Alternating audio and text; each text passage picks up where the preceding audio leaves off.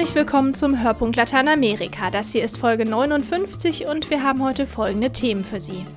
Thomas Mills hat sich auf die Spur des katholischen Megastar-Priesters Marcelo Rossi aus Brasilien begeben und geschaut, was für so viele Menschen eigentlich die Faszination an diesem Mann ausmacht. Gottfried Stein berichtet über die umstrittene Ölförderung des Chevron-Konzerns in Argentinien, der zu einer Entschädigungszahlung in Milliardenhöhe verklagt wurde. Wir stellen Ihnen den Adveniat-Aktionsgast Padre Carlos Arazzini aus Argentinien vor und werfen einen Blick auf die Rolle der Kirche im Konflikt um die Drogenpolitik in Lateinamerika. Mein Name ist Mareile Landau.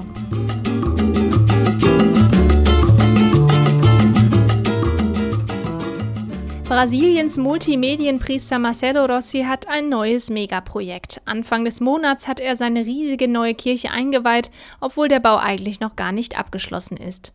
Thomas Mills hat den Priester in Turnschuhen und die Faszination, die so viele Brasilianer für ihn entwickelt haben, mal unter die Lupe genommen.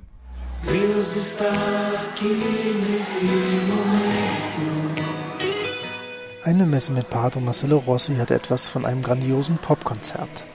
Zu hunderttausend strömen die Gläubigen zu seinen Open-Air-Messen in ganz Brasilien, singen dabei von Anfang bis Ende jedes Lied mit. Fale com quem? Fale com Deus, ele vai ajudar você. Der 45-jährige Padre ist ein Megastar in dem südamerikanischen Land. Seine CDs haben sich gut 15 Millionen Mal verkauft. Seine Bücher knacken gerade die 10 Millionen Marke. Seine live im Fernsehen und Radio übertragenen Messen verfolgen Millionen Menschen an den heimischen Empfangsgeräten und seine Spielfilme mit biblischen Themen locken die Massen in die Kinos. Trotzdem sieht er sich selber nur als einfacher Priester und nicht als Popstar. Ainda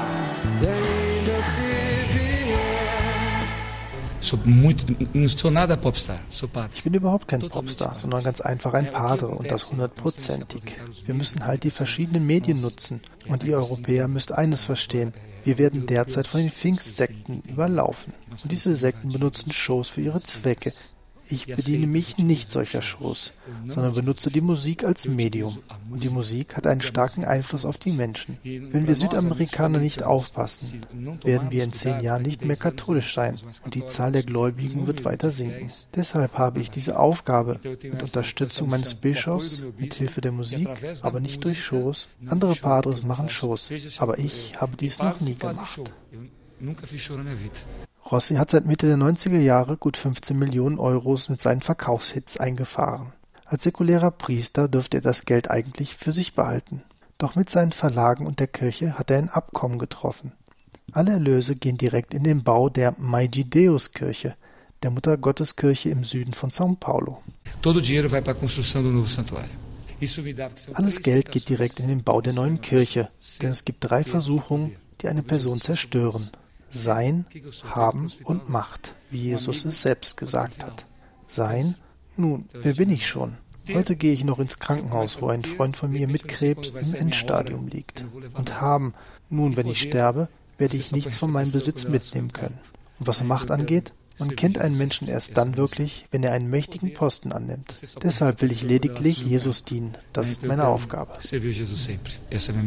Anfang November wurde Marcello Rossis Kirche eingeweiht, obwohl sie noch gar nicht vollständig fertig gebaut ist. Seit acht Jahren schon baut Rossi an dem Gebäude, das einmal 100.000 Gläubigen Platz bieten wird. Zur Eröffnung kamen 50.000 Menschen und viele Tausende mussten auf der Straße bleiben. So stark war der Andrang.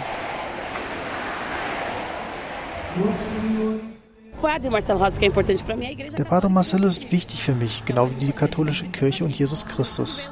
Das ist das Wichtigste und deshalb bin ich hier. Aber ich muss ihn dafür nicht sehen. Ich kenne ihn ja schon.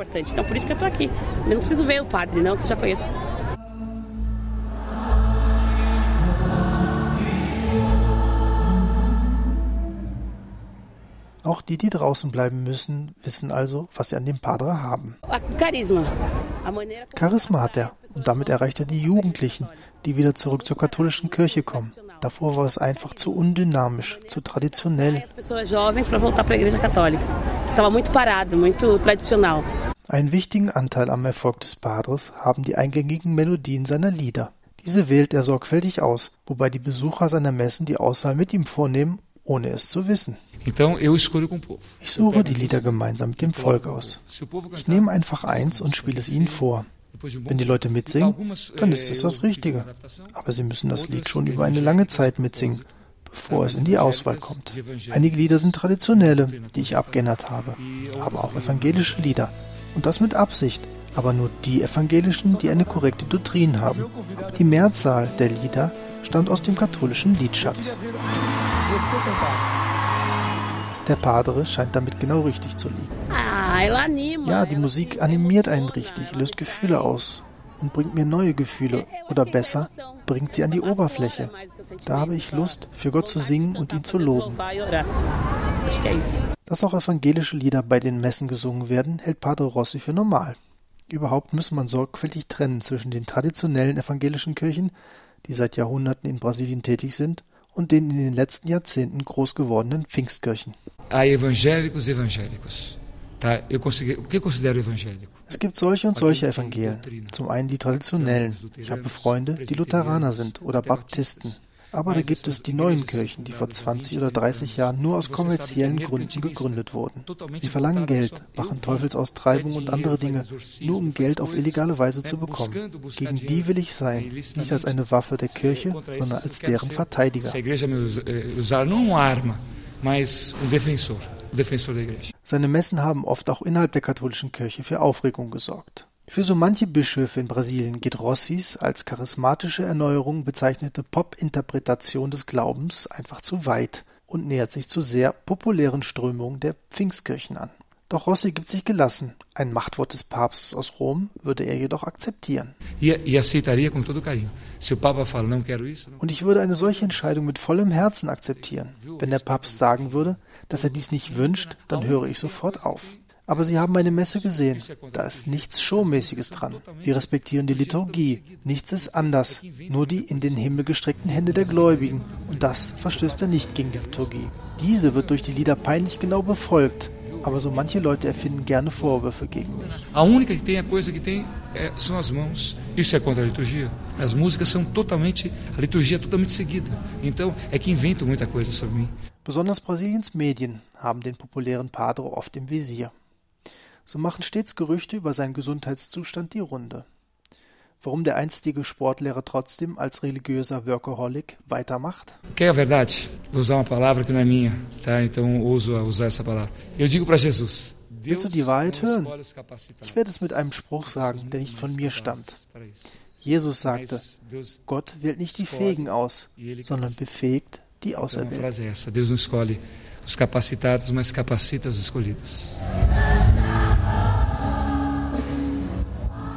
Rund 100.000 Gläubige soll die Megakirche von Rossi einmal beherbergen.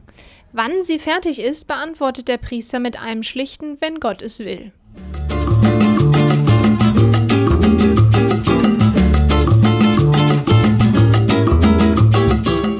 Der Erdölriese Chevron ist zu Entschädigungszahlungen von mehr als 19 Milliarden Dollar verurteilt worden. Hintergrund ist die massive Umweltverseuchung durch die Erdölförderung des Konzerns in den 70er und 80er Jahren. Die geschädigten Indigenas aus der Amazonasregion Ecuadors hatten Chevron verklagt. Aus Schuschufindi berichtet Gottfried Stein. Esos son tubos de petróleos.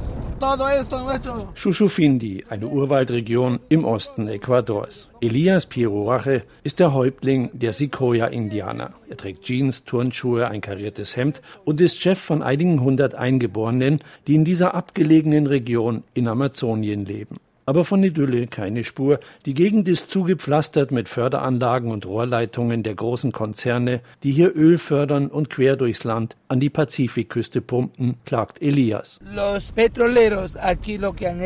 Die Ölleute hier haben unser Öl weggebracht. Sie haben alles genommen, was unter der Erde war, aber sie haben nichts den Gemeinschaften der Indios zugutekommen lassen. Die Indigenen aus Ecuador, wir sind diejenigen, die ohne Gewinn geblieben sind. Wir, die alten Einwohner, sie schaffen das Öl weg, aber den Bewohnern Bewohnern haben sie massiv geschadet.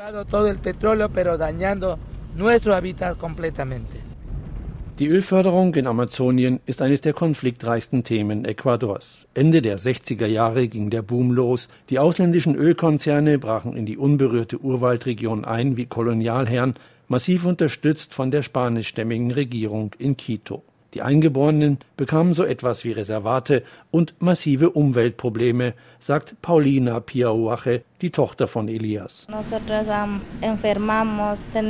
Wir bekommen Krankheiten und wenn wir im Fluss baden, bekommen wir schlimme Entzündungen und die Fische sterben, die wir essen. Es ist schlimm. Im Urwald leidet auch die Luft allmählich durch Rauch und die Erdölverarbeitung. Und wenn es regnet, fällt schwarzer Regen. Dieses Wasser können wir nicht mehr trinken. Wir nutzen hier nämlich das Regenwasser. Aber das geht nicht mehr. Es ist zu sehr verschmutzt. Die Leute werden krank.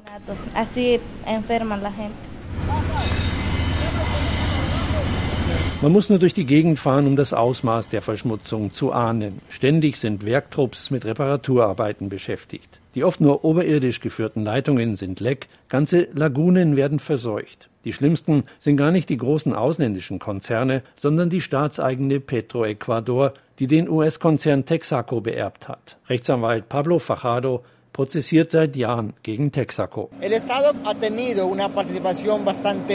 Der Staat hat während dieser 40 Jahre Ölförderung nur eine sehr schwache Präsenz gezeigt. Er trat kaum in Erscheinung. Unter dieser Regierung zeigte er etwas mehr Interesse, um die Lage im Amazonasgebiet zu verbessern. Aber bisher war die Region nur durch Ölförderung bekannt. Ansonsten wurde sie vernachlässigt und die Firmen hatten hier das Sagen.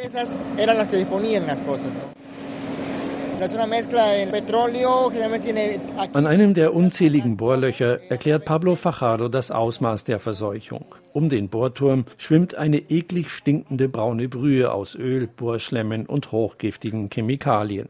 Schätzungen zufolge sind mittlerweile 75 Millionen Liter Öl aus Lecks in die Umwelt geflossen. Zu den Folgen gehören Hautkrankheiten, eine der höchsten Krebsraten der Welt, hohe Kindersterblichkeit und Veränderungen der Erbanlagen. Aber das Geschäft geht vor. Die Einnahmen aus den Ölverkäufen bringen 60 Prozent der gesamten Exporterlöse, mehr als ein Viertel der gesamten Staatseinnahmen. Trotzdem sei das Öl ein Unglück für Ecuador, meint Pablo Fajardo. Unser Land hat eine Auslandsschuld und paradoxerweise begann sie genau in dem Jahr, als Ecuador anfing, Öl auszuführen. Wenn wir Ölressourcen haben, wie kam dann diese Auslandsverschuldung zustande? Wem nützt das Öl? Bezüglich ihrer sozialen und ökonomischen Lage gehört die Bevölkerung in diesen Ölprovinzen zu den ärmsten des Landes. Über die Umweltverseuchung des Erdölkonzerns Chevron in Amazonien berichtete Gottfried Stein.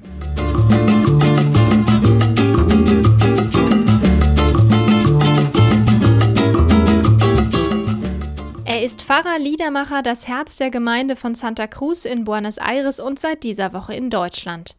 Padre Carlos Sarrazini ist Gast der diesjährigen Adveniat-Aktion zum Thema kirchliche Basisgemeinden. Als Mitbegründer des Ausbildungszentrums für Jugendarbeiter Litacum und Kopf des Bildungshauses Casa Nazareth laufen bei ihm die Fäden der Kleingemeinschaften zusammen. Ange Spieß hat den Padre in Buenos Aires besucht.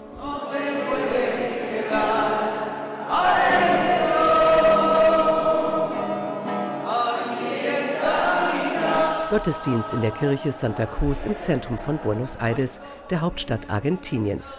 Padre Carlos, liebevoll Carlitos genannt, ist nicht nur Priester, er ist auch ein bekannter Liedermacher. Der Padre ist überzeugt von der Idee der Comunidades Ecclesiales de Base, den kirchlichen Basisgemeinden. Die Eucharistie, die Messe, muss einen Raum öffnen, wo menschliche Erfahrungen wachsen können. Gott will, dass sich die Menschen treffen, um ihre Erfahrungen zu teilen, sich zuhören mit allen Problemen, den Wünschen und den Freuden. So können wir spüren, Gott ist mitten unter uns, wir sind Teil eines Ganzen.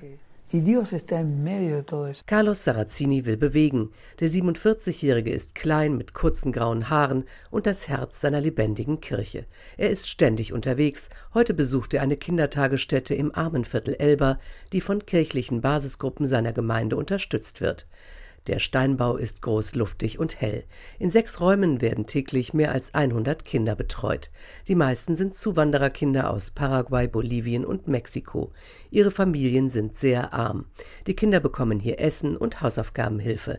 Carlos wird freudig von Susanne Leta, der Leiterin der Tagesstätte, erwartet.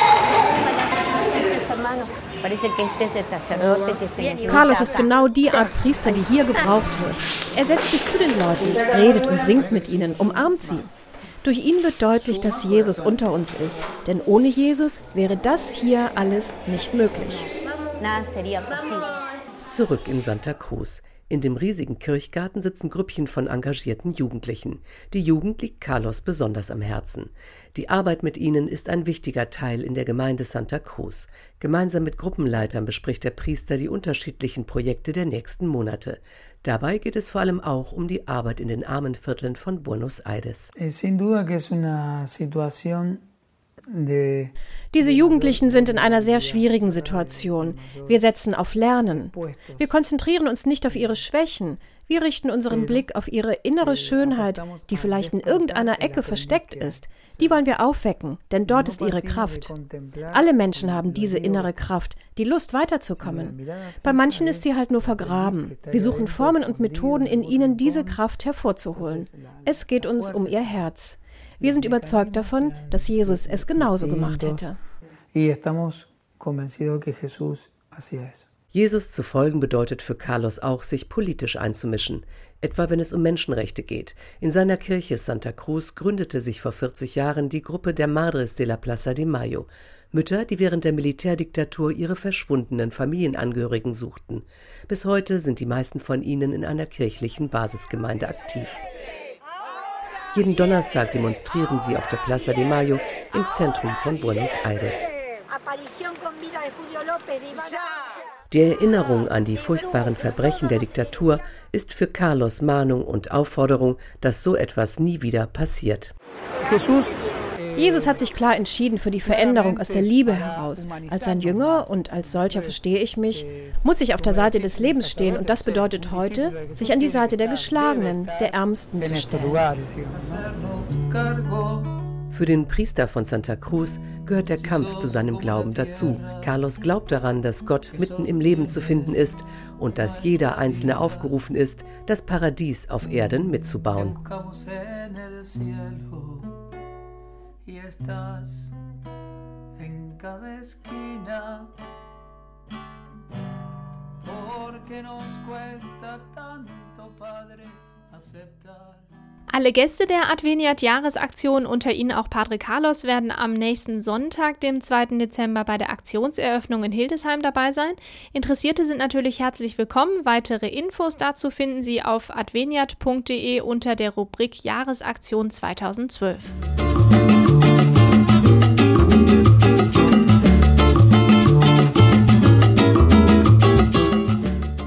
Eine Route des Todes nennt Guatemalas Präsident Otto Pérez Molina die Wege der Drogenkartelle von Mexiko aus über sein Heimatland bis nach Kolumbien.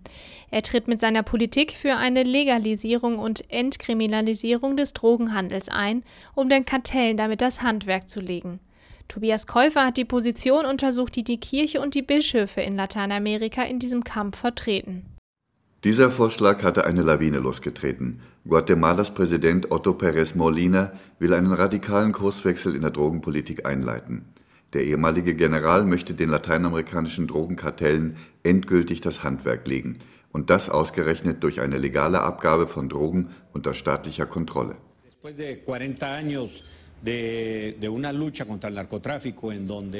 Nach über 40 Jahren Kampf gegen den Drogenhandel haben wir in Guatemala, in Mittelamerika, in Mexiko und Kolumbien eine Route des Todes.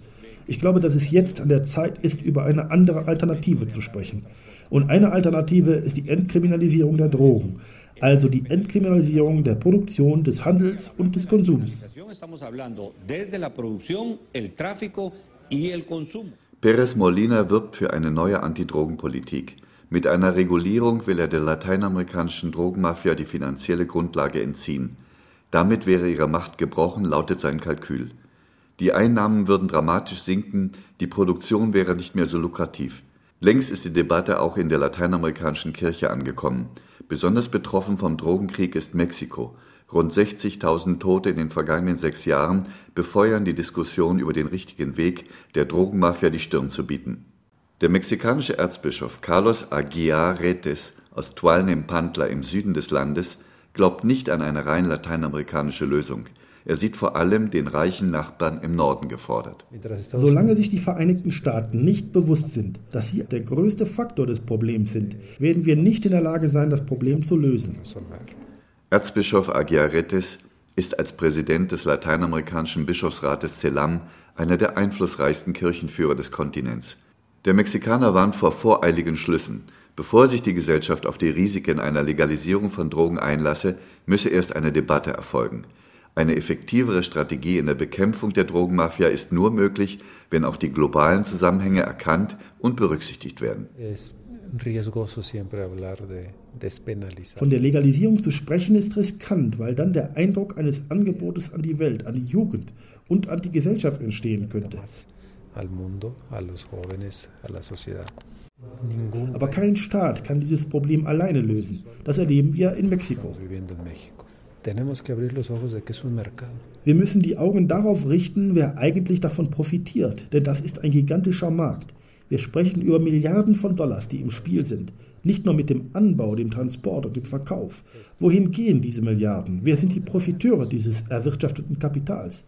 Diese Gewinne stecken in Unternehmen, in legalen Unternehmen, die von diesem Geschäft profitieren. Deswegen müssen wir das Problem global betrachten.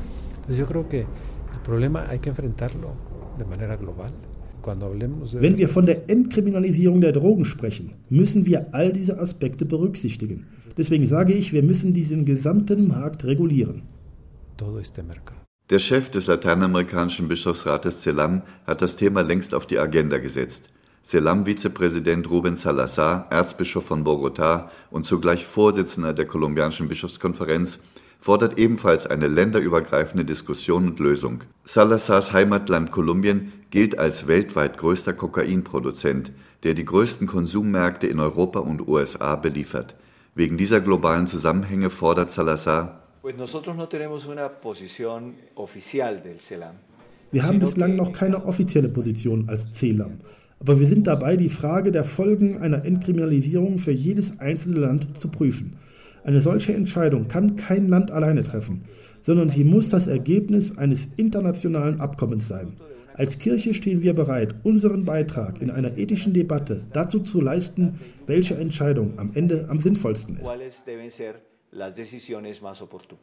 Neben Kolumbien und Mexiko ist Mittelamerika als Transitregion für den Vertrieb der milliardenschweren illegalen Ware besonders von der Gewalt des Drogenkrieges betroffen. Die Kartelle liefern sich hier blutige Kämpfe um die Vorherrschaft auf den Vertriebsrouten Richtung USA. In El Salvador will sich der Erzbischof José Luis Escobar Alas nicht allein auf das Bauchgefühl der Gesellschaft verlassen.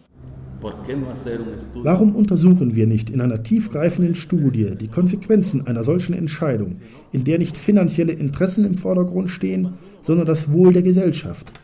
Wenn ein Patient schwer krank ist, was macht der Doktor? Er schickt die Proben des Patienten ins Labor, um intensive Untersuchungen zu ermöglichen und dann die richtige Entscheidung zu treffen. Es darf nicht sein, dass wir blind agieren und die Dinge damit weiter verkomplizieren. Die Kirche Lateinamerikas will der Politik in der ethischen Debatte beiseite stehen. Entscheiden muss aber die Politik. Kolumbiens Staatspräsident Juan Manuel Santos fasst das ganze Dilemma zusammen. Wir befinden uns in der Debatte zwischen zwei Extremen. Einerseits gibt es die Politik des harten Durchgreifens bis hin zur Todesstrafe.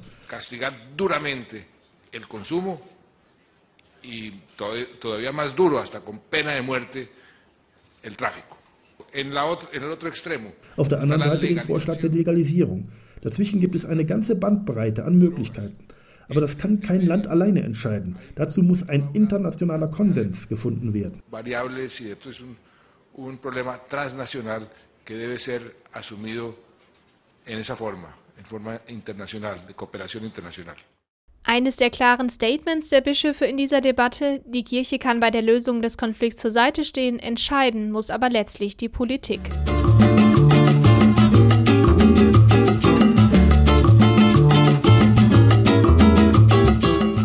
Das war der Hörpunkt Lateinamerika für dieses Mal. Vielen Dank an Thomas Mills, Gottfried Stein, Anke Spieß und Tobias Käufer für ihre Mitarbeit. Sie finden Links zu den Themen aus dem Podcast auch auf unserer Internetseite hörpunkt-lateinamerika.de. Mein Name ist Mareide Landau. Tschüss und bis zum nächsten Mal.